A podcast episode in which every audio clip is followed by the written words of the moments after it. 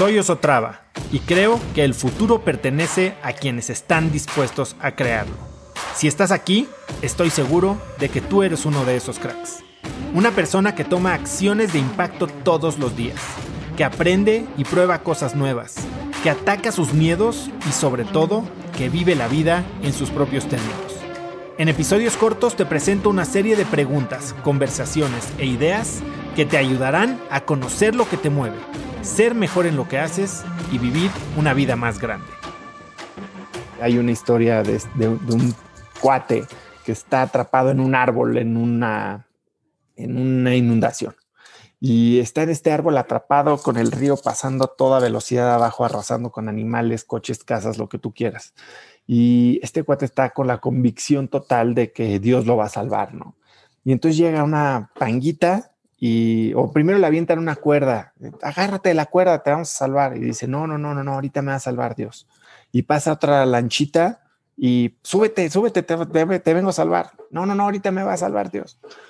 Y pasa un helicóptero y venga, agárrate de la cuerda, te vamos a salvar. No, no, ahorita me va a salvar Dios. Y termina muriéndose este, este personaje, ¿no? Y cuando llega al cielo, le separa enfrente de Dios y le dice, Dios, ¿qué pasó? ¿Por qué no me salvaste? Y le dice, ¿cómo no? Si te mandé la cuerda, la panguita y el helicóptero, el tema es que no te quisiste, no te quisiste agarrar, ¿no? Y, yo eso, esa historia la, la, la, veo muy similar a justo lo que me pasó a mí, ¿no? O sea, tienes tan clavado cómo se ve el éxito que no te das cuenta que hay muchas maneras de llegar ahí y hay muchas opciones eh, que se te pueden presentar y, por estar tan cerrado a que las cosas tienen que ser de la manera en que las imaginaste, entonces las desperdicias y eso al final te puede terminar costando mucho. Y en ese sentido, digo, si bien me costó y probablemente puedo decir que me costó más de 10 años eh, ese tipo de decisiones, eh, pues terminé llegando a Nueva York, a donde creí que tenía que llegar y muy rápido me di cuenta que no era el lugar para mí, por dos razones principales. Una, obviamente se dejó venir la crisis financiera. 2008 yo estaba sentado enfrente de mi escritorio viendo cómo se desplomaban los mercados internacionales. Pero más importante que eso, me di cuenta que no era un lugar en donde yo iba a tener la flexibilidad, la autoridad, la, el poder de, de verdad hacer cosas que, que impactara, no, no tenía yo impacto. Estaba así en un lugar muy fancy, este, ganando muy bien, debajo de un jefe peruano que no me dejaba mover un dedo. Y sales de la maestría, bueno, como toro salido de los toriles con toda la convicción de que vas a cambiar organizaciones, cambiar el mundo, y de lo que te das cuenta es que llegas a un lugar en donde hay muchas reglas, está, las cosas están hechas como se deben de hacer y hay un niño que acaba de salir hace un año de college que ha hecho todos sus internships en el banco y que para fines prácticos es casi casi que tu jefe, ¿no? Eh, y, y, entonces me di cuenta que no era un lugar para mí, que no estaba siendo feliz, que no estaba teniendo el impacto que quería y que si bien estaba ganando bien, pues no era en realidad lo que estaba buscando y aprovechando toda la coyuntura, pues pedí que me corrieran.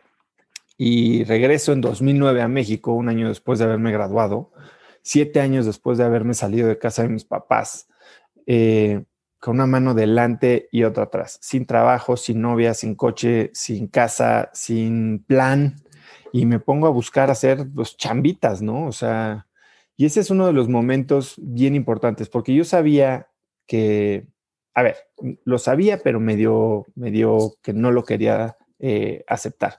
Regresé a México, obviamente queriendo buscar chambas en fondos de inversión, me entrevisté con todos y pues nadie estaba contratando. Uno, alguien que no había sido, no, no hubiera sido banquero de inversión, yo estaba en banca privada pero más importantemente, no estaban contratando a nadie. Era la mitad de la crisis o el principio de la crisis. Entonces, para mí, pues esas puertas de todo el futuro que yo había querido construir, de repente se habían cerrado por completo y no había manera de regresar.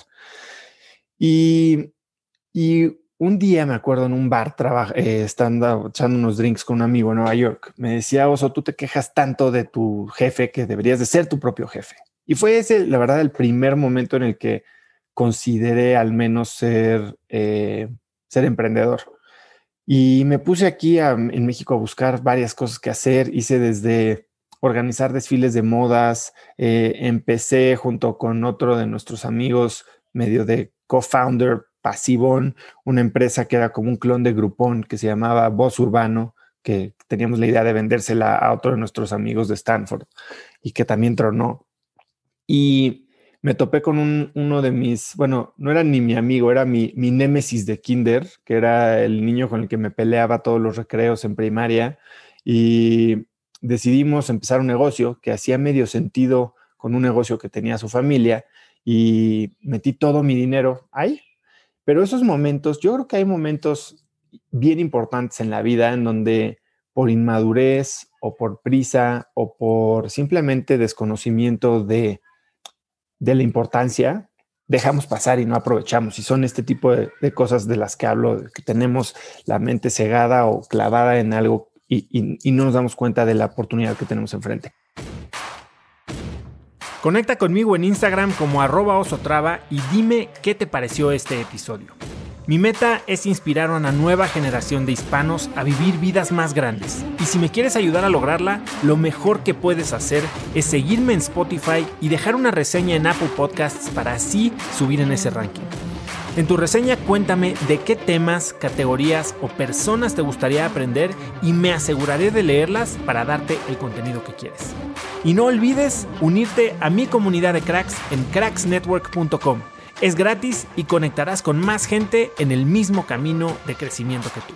Eso es todo por hoy. Yo soy Oso Traba y espero que tengas un día de cracks.